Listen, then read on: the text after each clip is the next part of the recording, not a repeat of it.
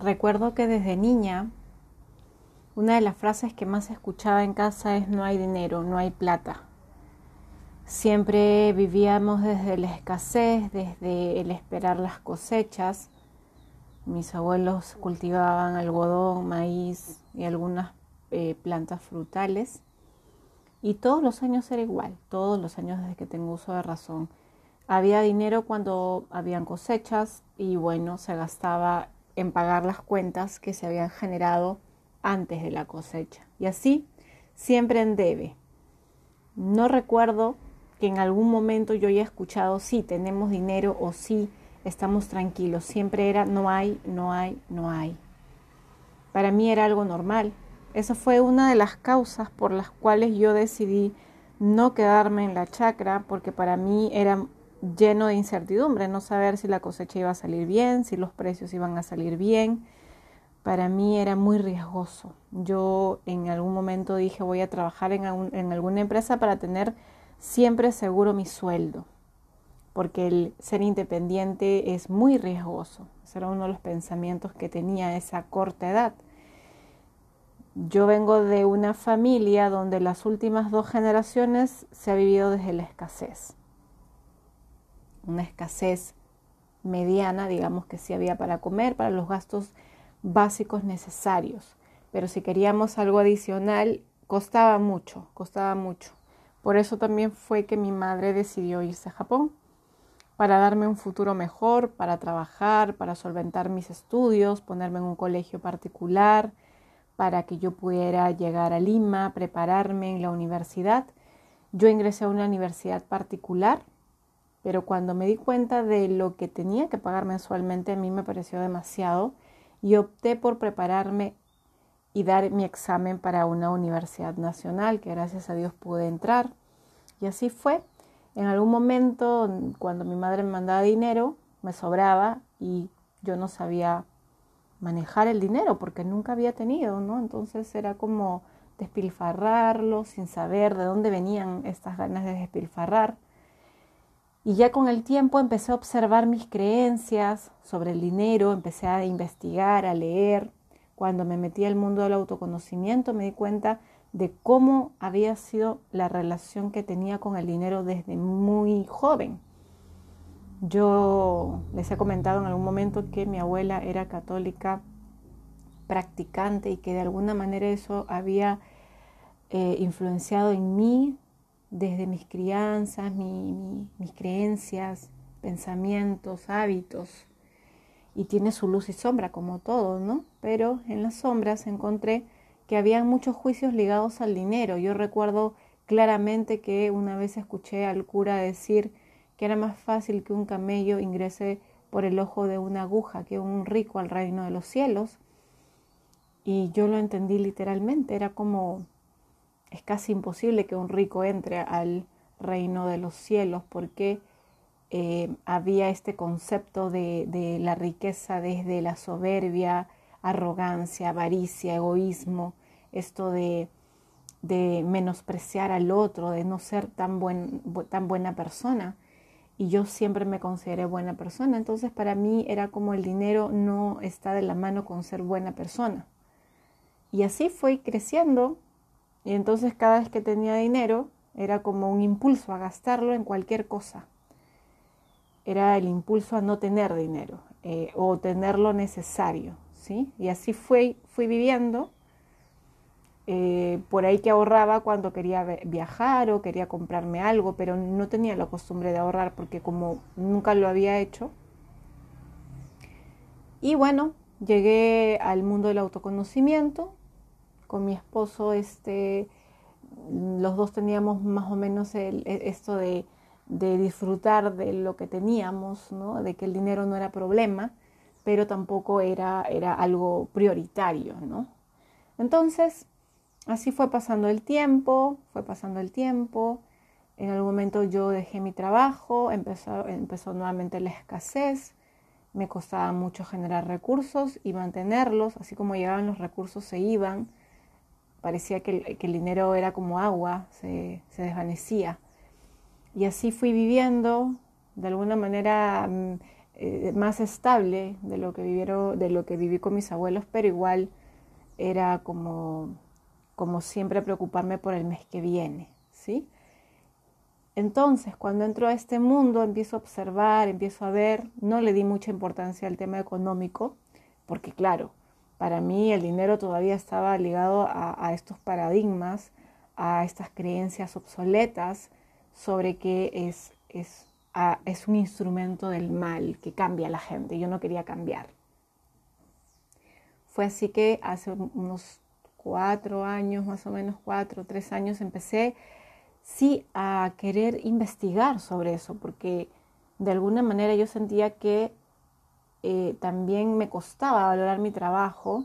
Si bien es cierto, yo hago mucho voluntariado, hago mucho trabajo gratuito, pero me costaba darle valor a mi trabajo y cobrar yo veía que otras personas cobraban bien y a mí me costaba. Era como, como que pedir perdón por lo que estaba cobrando, ¿no? Como que la labor que yo hacía era más como humanitaria y no debería cobrar. Sin embargo, a mí mis formaciones me han costado carísimo y es más, he tenido que recurrir a la ayuda de mi madre y de mi abuela para dos formaciones porque no me, no me alcanzaba y ellas me apoyaron.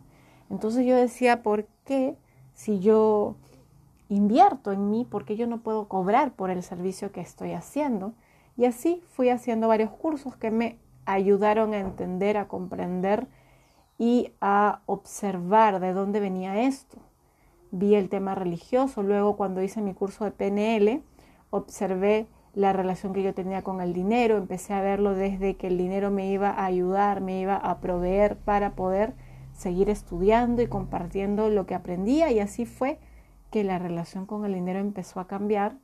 Ya era mi amigo, el dinero era una energía que me ayudaba a poder este, lograr mis objetivos. Y fue así, empecé a sentir que ingresaba dinero, pero también como ingresaba se iba porque yo seguía estudiando. Y luego dije, bueno, está bien, súper, pero ahora quiero ahorrar, quiero invertir en algo más grande, quiero crecer, ya no solo quiero que me alcance y que pueda usarlo para comprar mis cursos, sino también para poder ahorrar, para poder tener otros proyectos, otras metas que no estén ligados al tema del trabajo o al tema del desarrollo personal.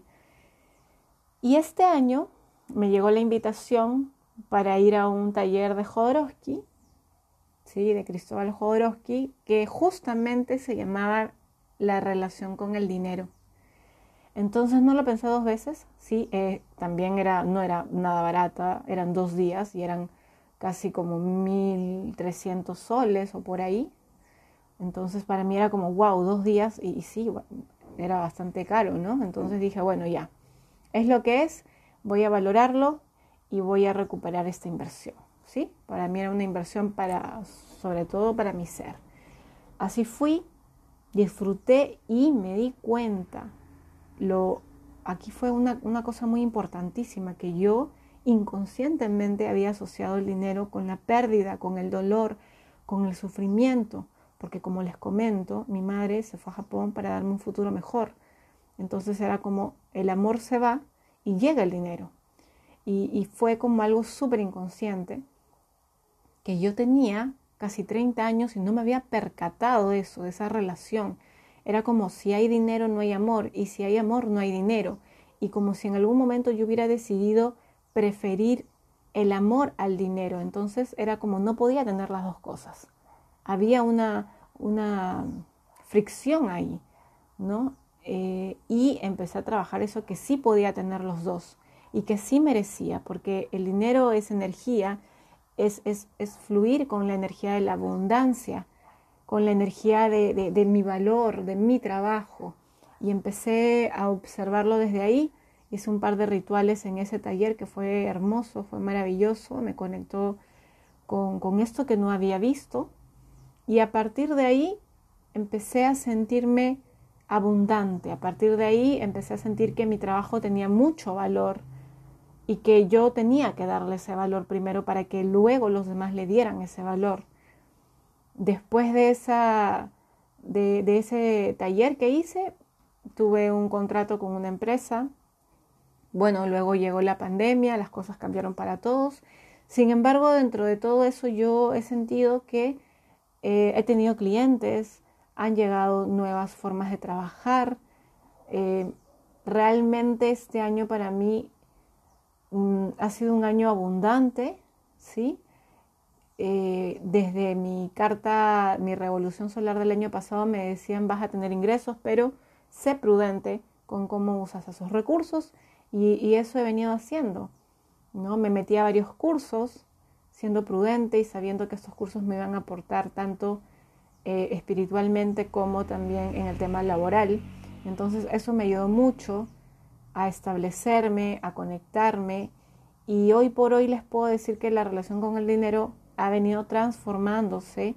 Yo sé que tengo todavía algunas creencias ligadas con ello, porque recuerden que tengo toda, toda una infancia con algunos, algunas creencias religiosas y como todo tiene luz y sombra, la religión también. ¿sí? Y, y, hay que observar ahí las creencias que tenemos ligadas al dinero, sobre todo si practicamos o hemos practicado en la infancia alguna religión. Mi nombre es Eiko Caldas y yo soy especialista en desarrollo personal y autoconocimiento. Y hoy te invito a observar cuál es tu relación con el dinero, cómo has vivido a través de tu historia, de la historia de tus padres, de tus abuelos, en qué momento apareció la escasez como parte de tu vida o de la vida de ellos, qué necesitas sanar, con qué necesitas reconciliarte, Observa qué significa el dinero para ti, cómo lo veías cuando eras niño, cuando eras niña. Eso te puede ayudar a tomar acción, a sanar, a reconciliarte con esta energía que fluye y que es neutral. ¿sí? El dinero no te vuelve bueno o malo, son tus decisiones, son tus acciones y tus creencias. Espero que hoy día sea un día lleno de amor y aprendizaje te dejo un fuerte abrazo, me gustaría leerte, así que déjame en cualquiera de mis redes tus comentarios. Y te invito también a seguirme en mis redes, en Instagram, en YouTube, y que también me puedas dejar eh, de repente alguna pregunta que, que te interese observar, o quizás alguna sugerencia de algún tema que te interese también. Estamos en contacto, te dejo un fuerte abrazo virtual y deseo que tu vida esté llena de amor.